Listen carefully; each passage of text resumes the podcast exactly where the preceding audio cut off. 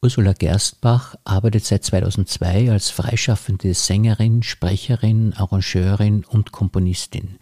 Seit 2006 singt sie in der Band von Wolfgang Ambros und hat schon mit unglaublich vielen bekannten österreichischen Sängerinnen und Sängern aus unterschiedlichsten Genres zusammengearbeitet. Sie betreibt auch ein kleines, aber feines äh, Tonstudio, wo sie Background- und Lead-Vocals einsingt und die praktisch fast alle Kontinente der Erde verschickt. In der selbstgeschriebenen Show Blind Date mit Bruce Willis äh, seit 2021 ist sie mit den Teilzeit-Divas äh, erfolgreich als Schauspielerin und Comedian tätig. Also eine sehr, sehr vielfältige Frau und ein sehr, sehr interessanter Gast für unseren Bezirkspodcast. Musik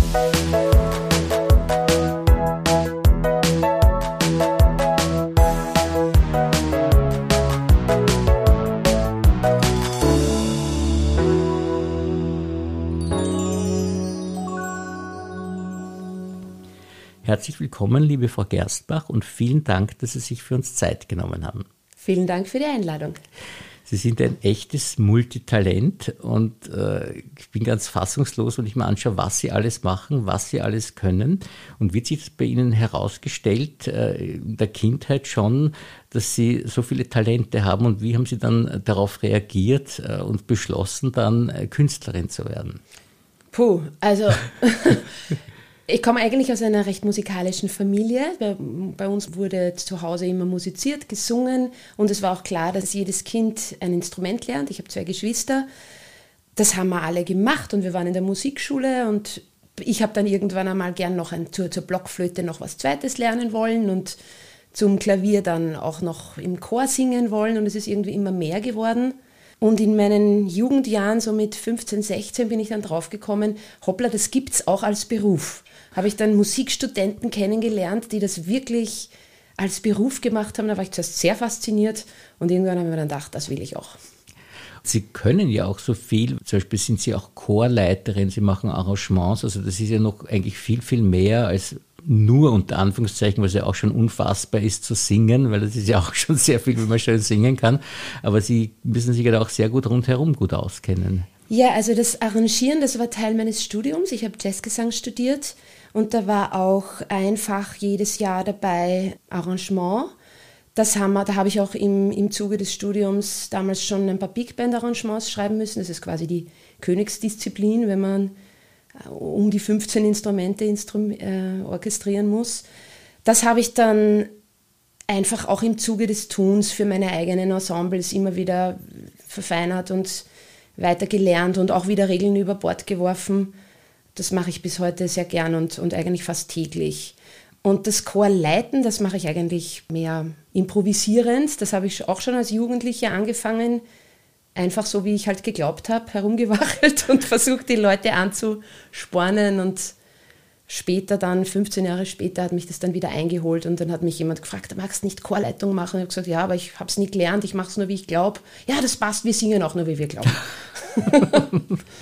da muss man ja von jedem dann auch die Stimme irgendwie können oder wissen, wie muss das jetzt der singen und der singen. Also ich stelle mir das wahnsinnig komplex vor. Das ist, äh, ja, das ist, also welche, welche Noten die Choristen und Choristinnen singen müssen, das ist, das ist schon festgelegt. Das, das, und das habe ich auch gelernt, wie man sie dazu anspornt, da dann möglichst guten Ausdruck reinzulegen und noch mehr rauskitzelt. Das ist so, eine, so ein Balanceakt zwischen Gesangslehrerin sein und Musikerin sein, der eigentlich sehr spannend ist und wenig akademisch notwendigerweise erforscht sein muss eigentlich. Das hängt sehr viel meiner Meinung nach auch damit zusammen, wie die Gruppe miteinander interagiert und wie man die Leute kennt und auch wo die Zielsetzungen sind, weil oft geht es gerade im, im Amateurchorgesang gar nicht so sehr darum, dass alles super perfekt ist, sondern dass die Leute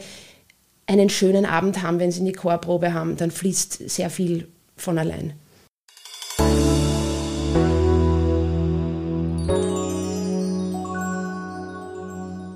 Sie haben ja auch eine unglaubliche Freude an allem, also stelle ich mir vor, weil Sie so viel machen und offensichtlich also überhaupt keine Probleme haben, neue Dinge auszuprobieren und nicht immer auf den ausgetretenen Wegen zu gehen.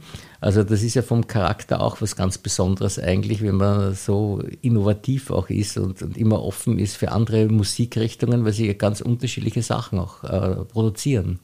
Ja, tatsächlich liebe ich das sehr. Das ist eines der, eine, eine der tollsten Aspekte in meinem Beruf, dass es so unterschiedlich ist, dass es nie langweilig wird, weil es, weil es immer andere Dinge und andere Herausforderungen kommen.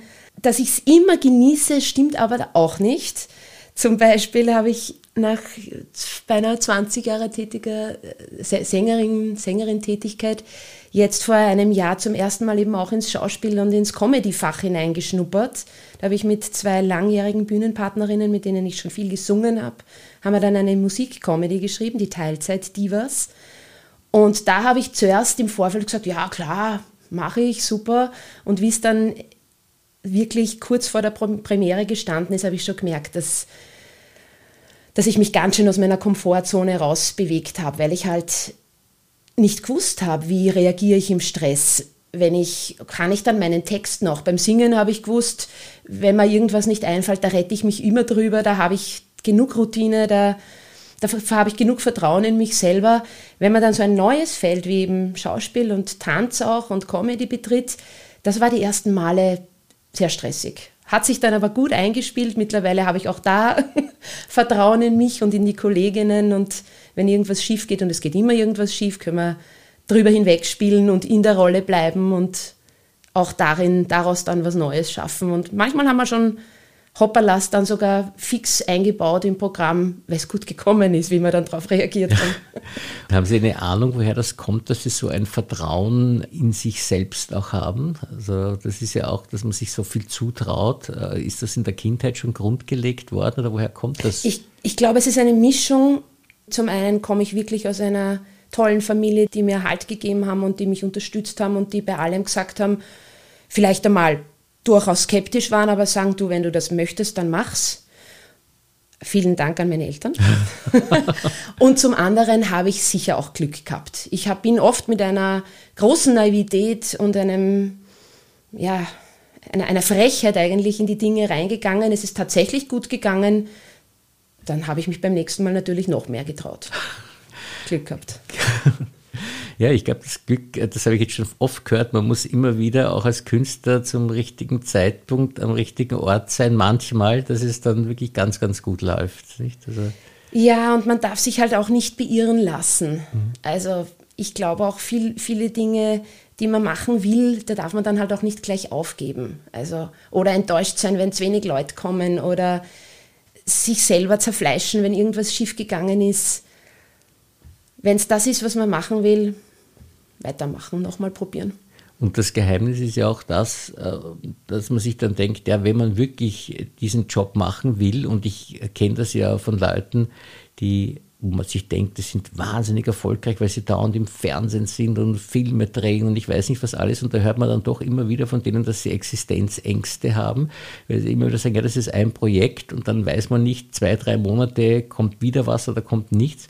Und da haben total berühmte Leute, hört man dann immer wieder so Existenzängste und das muss man auch irgendwie regeln, dass man dann seine Bedürfnisse so runterschraubt, dass man sagt, ja, man kann leben, äh, auch wenn es nicht so gut läuft oder so. Ja, also die Existenzängste habe ich ähm, zur, zur Pandemiebeginn definitiv gespürt. Ich habe vorher vor allem von Live-Auftritten gelebt. 100 Mal im Jahr oder 50 Mal im Jahr zumindest live gesungen und da war dann halt von heute auf morgen nichts. Und da habe ich mir dann schon gedacht, hoppla, also das halte ich jetzt ein paar Monate durch, wenn ich sparsam bin, noch ein halbes Jahr, aber was ist, wenn, sich, wenn das jetzt so bleibt und wenn das jetzt so mühsam sich weiterentwickelt? Und da kam mir dann schon auch zugute, dass ich über die Jahre auch eigentlich meine, meine Fixkosten gering zu halten gelernt habe. Es hat sich so ergeben. Das, was ich machen will, mache ich.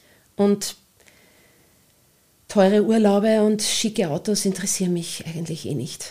Das ist ein großes Glück, aber ja. weil, so, so funktioniert das dann sehr gut. Und äh, wie haben Sie es dann in der Pandemie dann äh, geschafft, trotzdem gut über die Runden zu kommen? Sie haben dann ein bisschen sich auch anders orientiert und wie viele Künstler dann gelernt, irgendwie auch mit etwas anderen Aktivitäten diese Live-Flaute äh, zu kompensieren. Genau, zum einen habe ich einfach meine Home-Studio-Tätigkeit forciert. Also das habe ich vorher schon gemacht. Ich habe früher schon immer ein kleines, bescheidenes Home-Studio zu Hause gehabt wo ich aufgenommen habe, wenn zum Beispiel die Zeit einfach knapp war, wenn der Produzent gesagt hat, kommst zu mir ins Studio und singst was ein, aber eigentlich, bah, morgen kommt der Gitarrist und übermorgen der Saxophonist und ich brauche es eigentlich schon morgen.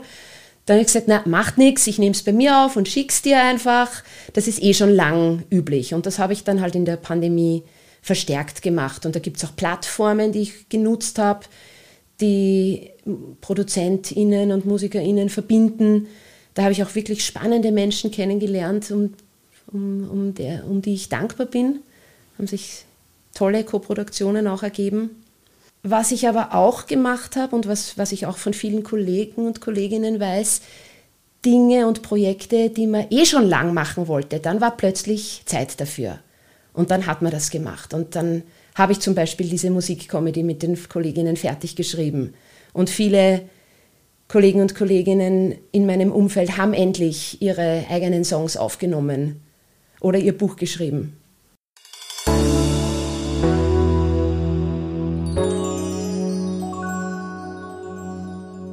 Ich stelle mir das mal auch so vor, nur dass das gar nicht so ein leichtes Leben ist, auch wenn man dann die vielen Live-Auftritte hat, weil man ja doch viel unterwegs ist und ich kann mir gar nicht vorstellen, wie sich das alles ausgeht. Man sagt, man ist da unterwegs mit den einen und muss mit den anderen aber dann auch schon wieder proben für irgendwelche anderen. Wie schaffen Sie das alles, wenn es jetzt wieder so gut läuft, dass Sie wieder viele Auftritte haben? Ja, tatsächlich bin ich eigentlich immer am Üben und Proben, auch auf der Fahrt. Ich bin mit der Straßenbahn zu Ihnen hierher gefahren und, und habe im Kopfhörer Musik gehabt, die ich gerade lernen muss. Das, ist, das mache ich immer unterwegs beim Radfahren, beim Straßenbahnfahren. Optimal wäre natürlich, wenn man ein Programm lernt und das dann mal ein halbes Jahr lang spielt und nichts anderes dazwischen funkt.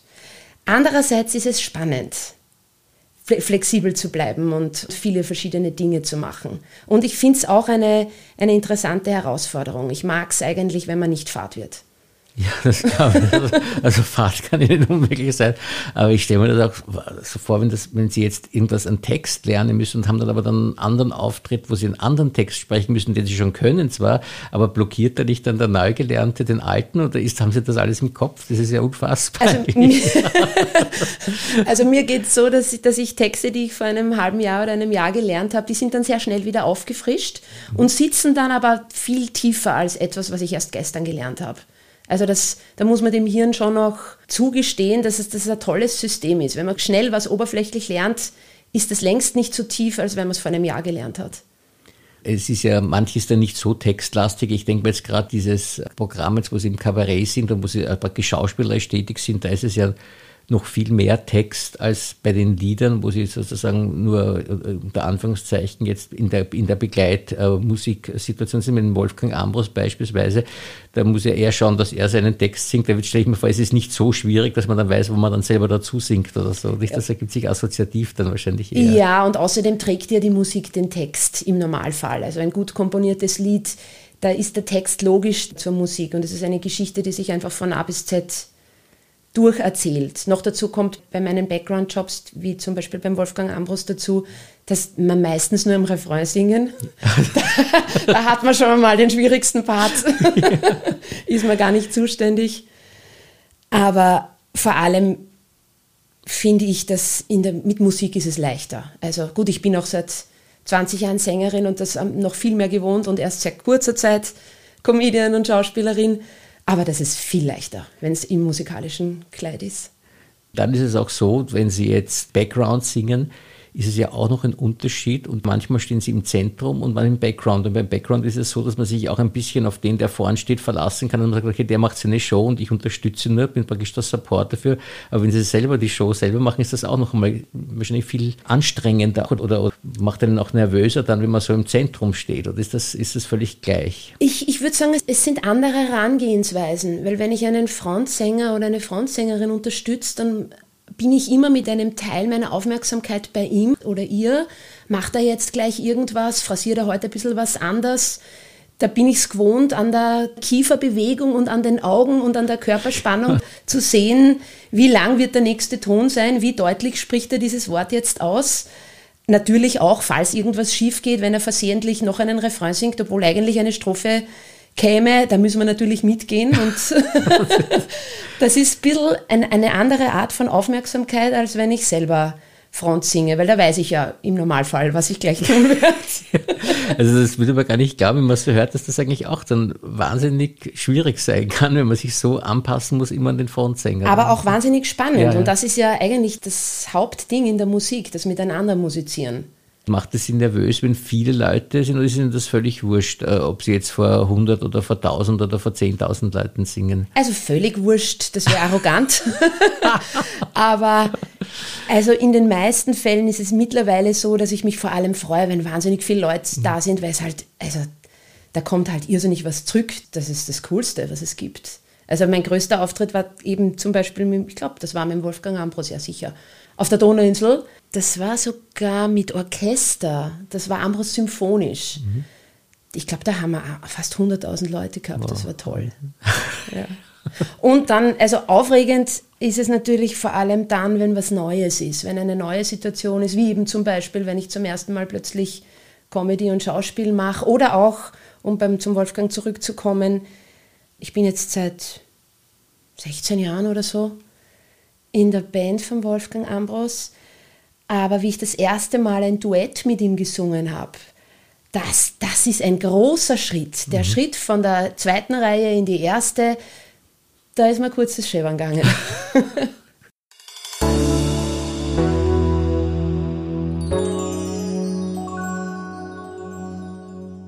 Aber auch ein unglaublicher Vertrauensbeweis. Das ist ja auch schön, nicht, wenn man da so wertgeschätzt wird und sagt, jetzt singen wir Duett. Genau.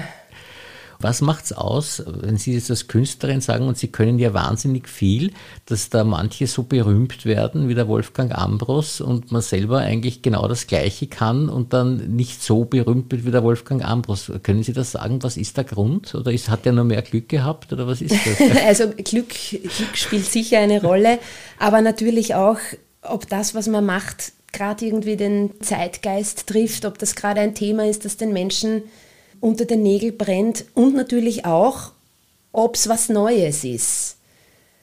Vor 40 Jahren oder vor 50 Jahren, wie die Dialektmusik in Österreich plötzlich aufgekommen ist, das gab es halt bei uns in der Popularmusik nicht. Das gab es in der Volksmusik und in der volkstümlichen Musik, aber im Pop, im Rockbereich, das war was Neues. Damit haben die Vorreiter und wenig Vorreiterinnen leider damals wirklich einen Nerv getroffen, der gut angekommen ist. Und wenn man sowas findet, etwas, was den Leuten ins Herz geht und was es noch nicht gibt, dann hat man Jackpot. Schon auch wieder ein bisschen ein Glück dabei, offensichtlich. Bestimmt, ja. Und Sie versuchen ja, wie gesagt, sehr viel und äh, arbeiten in vielen unterschiedlichen Ensembles. Und wenn wir das jetzt mal kurz durchbesprechen, haben Sie jetzt da dieses eine, was ich auch total nett finde, die Idee, wo sie diese Artano haben, mit dem, mit, wo sie in der Lindenburg man sich sozusagen als Zuschauer vorstellt, dass man so ein Zeppelin ist und sie da die Musik machen. Das ist ja so ein bisschen was Nostalgisches auch. Wie ist Ihnen diese Idee gekommen? Wie ist das entstanden? Ja, Art Anno ist eines meiner Herzensprojekte. Wie ich zu dieser Gruppe gekommen bin, das war auch wieder ein Zufall. Das waren drei Kollegen von mir damals, Schlagzeug, Bass und Klavier, die haben instrumentale Musik gespielt. Freunde, ich habe sie schon lange gekannt und wir haben dann zufällig bei einem Event was gemeinsam gehabt und der Schlagzeuger zeigt mir die CD, die sie gerade gemacht haben und bittet mich um ein Feedback, weil er mich für grafisch talentiert gehalten hat. Danke für den Vertrauensbeweis an dieser Stelle. Und ich sage, ja, und ich würde noch da das machen und da das und sehe die Lieder und denke mir, das sind super Lieder, das waren so alte Tonfilmschlager. So Sarah Leander und Marlene Dietrich, war super Lieder, die, die habe ich alle so gern und Wahnsinn. Und wenn ihr mal weggehen wollt vom instrumentalen Spielen und eine Sängerin haben wollt, denkt an mich. Zwei Wochen später hat er mich schon angerufen. Es ist soweit, Sie wollen eine Sängerin. Seitdem haben Sie eine Sängerin. Mhm. Mit der Zeit haben wir dann auch eigene Lieder in diesem Stil entwickelt. Also es hört sich an wie alte Tonfilmschlager, sind aber Kompositionen von mir und meinen Kollegen.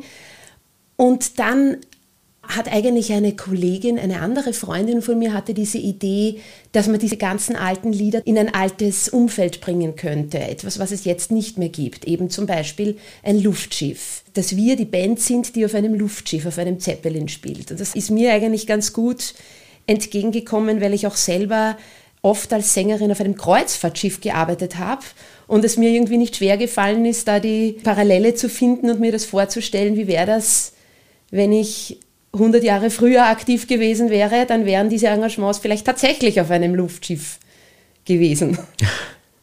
Auch dass das Publikum sozusagen ein Teil davon ist, weil sie sich dann als Gäste dieses Luftschiffs fühlen und äh, dann irgendwie so wirklich in diese Atmosphäre hineinkommen, also auch ein Teil der Show eigentlich sind. Genau, da dachte ich mir einfach, es ist, es ist nett, wenn die Leute nicht nur alles vorgekaut bekommen, sondern auch selber ein bisschen was fantasieren dürfen. Mhm. Da bot sich das an weil Sie gesagt haben, Kreuzfahrtschiff, das stelle ich mir eigentlich auch sehr fordernd vor, wenn man da, sind Sie da viel oder war das nur ein Einzelfall also, oder waren Sie da lang auf, auf Reisen? Na, mittlerweile mache ich das nicht mehr, aber zu Beginn meiner Karriere habe ich öfters mal Engagements auf Kreuzfahrtschiffen angenommen.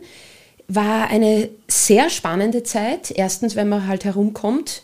Bin da nach Brasilien und in die Südsee und auch nach Norwegen, viel im Mittelmeer, viel herumgefahren das ist natürlich toll, wenn man Gegenden kennenlernt. Andererseits ist es spannend, wenn man Musiker kennenlernt und Musikerinnen. Wir haben dort nicht nur jeden Abend Tanzmusik und Barmusik gespielt, sondern auch Gastkünstler begleitet. Mit Roberto Blanco habe ich gesungen. mit, mit, wem noch? Ganz unterschiedlichen mhm. Leuten, mit denen probt man dann halt zweimal, spielt ja. ein Konzert, dann steigen sie wieder aus. Mhm. Das ist musikalisch spannend und man muss, man kommt, man wird fit. Und waren Sie da manchmal in schwerer See auch, wo, es ein arger Wellengang war? ich war Gott sei Dank auf einem sehr modernen, sehr komfortablen, ja. ähm, für Kreuzfahrtschiffverhältnisse sehr kleinen Schiff unterwegs, das tolle Stabilisatoren hatte, da ist uns immer gut gegangen. Ja, ich denke mal, das muss die Höchststrafe sein, wenn man am Abend eine Show machen muss, wenn einem schlecht ist. Ja, nein. Gott sei Dank, da war immer alles sehr smooth.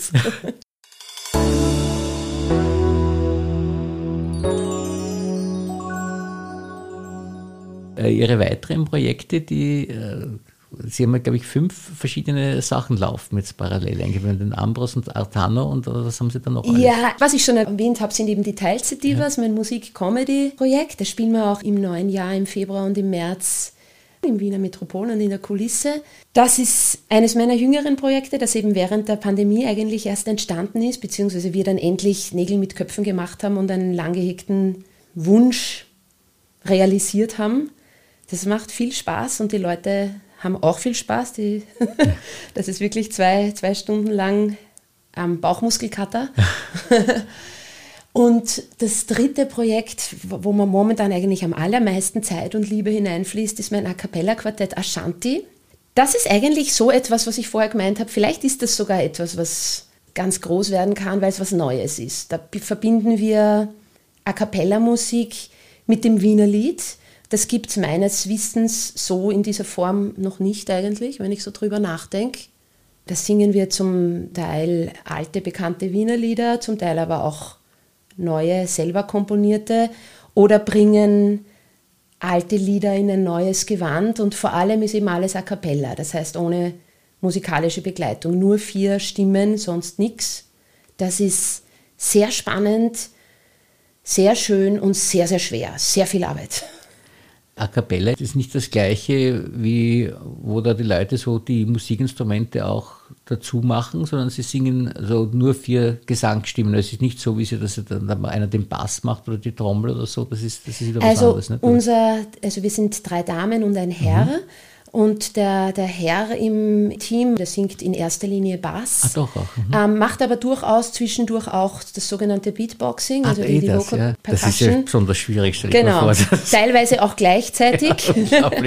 Wobei das bei uns jetzt nicht so der Schwerpunkt ist. Mhm. Es gibt ja A Cappella-Gruppen, die haben fix einen Beatboxer im Team, der quasi das Schlagzeug imitiert. Der Kollege macht das manchmal ein bisschen, um einen neuen Aspekt reinzubekommen. In erster Linie singen wir aber einfach schön, spannend, vierstimmig. Wenn man den Pentatonix sieht, äh, kann das ja ganz gut laufen, auch nicht mit den A Cappella-Musik. Genau, Pentatonix ist da die erste Gruppe eigentlich, die das auch in den Mainstream gebracht ja. hat. Das kennen ihre Schüler in der AHS sicher auch. Ja, ich bin mir gar nicht so sicher, aber ich weiß es nicht. Und dann haben Sie noch ein Projekt, glaube ich, nicht? Haben Sie auf Ihrer Webseite? Genau, ein Projekt gibt es noch, das Modern Times Ensemble. Das ist eigentlich auch ein Pandemieprojekt. Und da ist das Spannende, dass ich da die Musiker und Musikerinnen, mit denen ich gemeinsam musiziere, noch überhaupt nie von Angesicht zu Angesicht getroffen habe, sondern dass wir das wirklich bis jetzt ausschließlich online gemacht haben. Da habe ich mitten im ärgsten Lockdown habe ich einen italienischen Jazzgitarristen kennengelernt über eine dieser Plattformen, bei der ich viel gesungen und viel Background-Stimmen vor allem beigesteuert habe. Dem ging es wie vielen anderen. Jetzt war endlich Zeit. Jetzt konnte er endlich seine Kompositionen fertig machen, fertig produzieren. Und hat, es hat sich lustig, hat sich lustig ergeben. Der hat eigentlich nur für ein einziges Lied eine Sängerin gesucht. Es war eigentlich als, als Instrumentalalbum gedacht. Und er hat gesagt, er hätte gern für dieses eine Lied einen richtig engen Chorsatz. Also er möchte vier, fünfstimmigen Gesang und er möchte das von einer Sängerin haben, damit das ganz kompakt und eng klingt. Das ist ja der Vorteil der Studioarbeit, da kann ich mich selber reproduzieren, da kann ich selber vier oder fünf stimmig mit mir selber singen. Und ich habe gesagt, ja, das mache ich gern, ich liebe sowas, ich, ich mag enge Chorsätze, ich mag es zu tüfteln, habe das gemacht und er war so begeistert, dass er gesagt hat, jetzt schreibt er für die anderen Lieder auch Texte, er möchte die anderen Lieder auch auf diesem Stil mit mir machen. Jetzt haben wir ein ganzes Album gemacht mit großartigen Musikern aus der ganzen Welt, aus New York, aus Zürich, aus LE, aus Wien.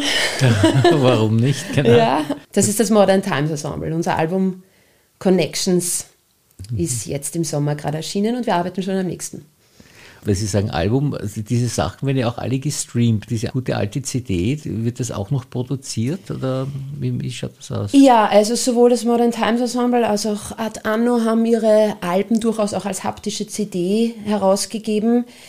Wahnsinnig ein Vermögen ist damit nicht zu machen. Also das ist eher so die Visitkarte heutzutage, die man halt bei Live-Konzerten als Draufgabe den noch zusätzlich verkaufen kann.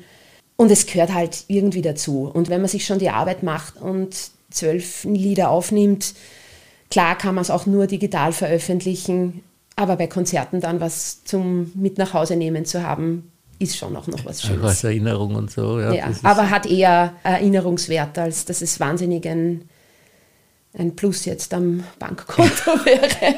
ja, das ist jetzt richtig kaputt gemacht worden durch diese Streaming-Plattformen wie Spotify und so, dass die Leute sich die Musik herunterladen und die CDs gibt es fast nicht mehr. Ja, dafür ist es allerdings auch wirklich leicht geworden. Man kann quasi mit keinem finanziellen Auf... Also die, die, die Musikproduktion muss man halt machen, aber eine, selbst eine Kleinauflage kostet halt wirklich viel Geld. Und mhm. wenn man die Sachen nur digital vertreibt, kostet es nichts. Also das ist auch der Vorteil.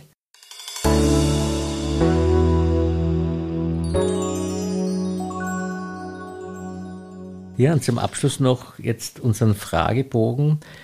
Nach Lieblingsmusik braucht man sich nicht fragen, weil sie so vielfältig sind, dass sie wahrscheinlich gar nicht sagen können und auch keine Vorbilder. Da haben Sie irgendwelche Vorbilder da in der Musik, wo Sie sagen können, ja, da, da habe ich mich orientiert einmal oder so? Na, Vorbilder vielleicht weniger, aber sehr viele Inspirationen. Also mir sind viele Musiker und Musikerinnen, Musikgruppen untergekommen, wo ich mir gedacht habe, wow, die machen das toll, dann nehme ich mir ein Stück, das will ich auch so gut machen. Mhm. Das ist, das ändert sich aber auch dauernd. Das ändert sich auch. Ja. ein Lieblingsbuch, haben Sie da etwas, kann man Sie zum Lesen noch? Ihr Lesen tue ich tatsächlich sehr gern und das ist auch etwas, was man unterwegs auf Tour gut machen kann, im, im Tourbus oder auch in der Straßenbahn. gerade lese ich zum 27. Mal die kurze Geschichte der Menschheit vom Yuval Noah Harari. Ja, das finde ich so interessant und ich kann nicht immer jedes Mal, wenn ich es von neuem lese. Neue Aspekte ja. wieder. Ja. Das und es, genauso, es, es, ja. springt, es schwebt wirklich in meinen Alltag mhm. rein und ich denke darüber nach, was wäre, wenn mein Publikum jetzt nicht alles Homo sapiens wären, sondern wenn es auch Neandertaler gäbe, würde ich für die andere Musik machen. Ja. Und Sie sind ja wirklich geschichtsaffin auch in der Musikgestaltung, weil Sie da ja auch alte Musik unter Anführungszeichen aus dem vorigen Jahrhundert gerne wiederbeleben und auch neu komponieren im Stimmt. alten Stil und so. Also das, das merkt man schon, dass sie da eine Ader haben, auch was das Historische Stimmt. betrifft. Jetzt muss ja. ich sagen. Ja. haben Sie eine Lieblingsspeise? Puh.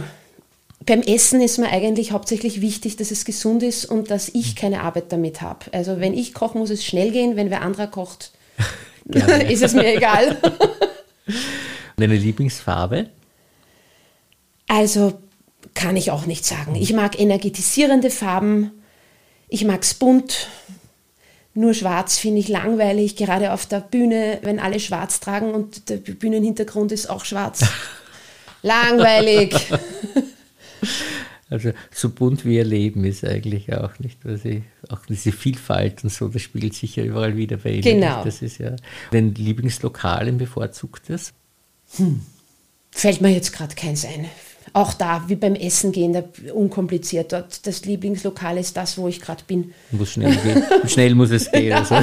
genau. Und jetzt haben Sie schon gesagt, Sie fahren nicht viel auf Urlaub. Gibt es trotzdem irgendeinen bevorzugten Ort, wo Sie sagen, also wenn Sie mal wo wegfahren, dann freuen Sie sich am meisten, wenn Sie dort wieder hinkommen? Ich war mit meinen, als meine Kinder klein waren, war ich ein paar Mal mit ihnen in Grado. Da habe ich mir jetzt gedacht, da möchte ich mal wieder hin, einfach aus Nostalgiegründen, weil es nah ist, weil man gut von Österreich mit dem Zug hinkommt und weil es eine sympathische, eigentlich wieder geschichtsträchtige alte K&K Gegend ist. Das geht mir genauso. Also bei mir ist es anders als bei Ihnen. Ich möchte kein Jahr haben, wo ich nicht mindestens ein, zweimal nach Grado fahre. Wirklich? Ja, ja, Ach, ja. Das ist, ich liebe das total. Ja, zig Bücher über Grado auch, weil ich, von mir, wie das früher dort war. Ja, und äh, wenn Sie den Satz ergänzen müssten, ich bin. Unkompliziert. Gut. und haben Sie ein Lebensmotto? Jetzt fange ich mich zum Wiederholen an, wenn ich jetzt sage, es soll unkompliziert sein. Es soll leicht gehen. Es soll Spaß machen. Spaß ist, spielt eine große Rolle bei Ihnen. Deswegen sind Sie ein fröhlicher Mensch, das merkt man. Ich glaube schon, ja. Ja. Gut, dann wünsche ich Ihnen weiterhin so ein schönes Leben, wie Sie haben und vielen, vielen Dank für dieses sehr interessante Gespräch. Danke für die Einladung und das nette Plaudern.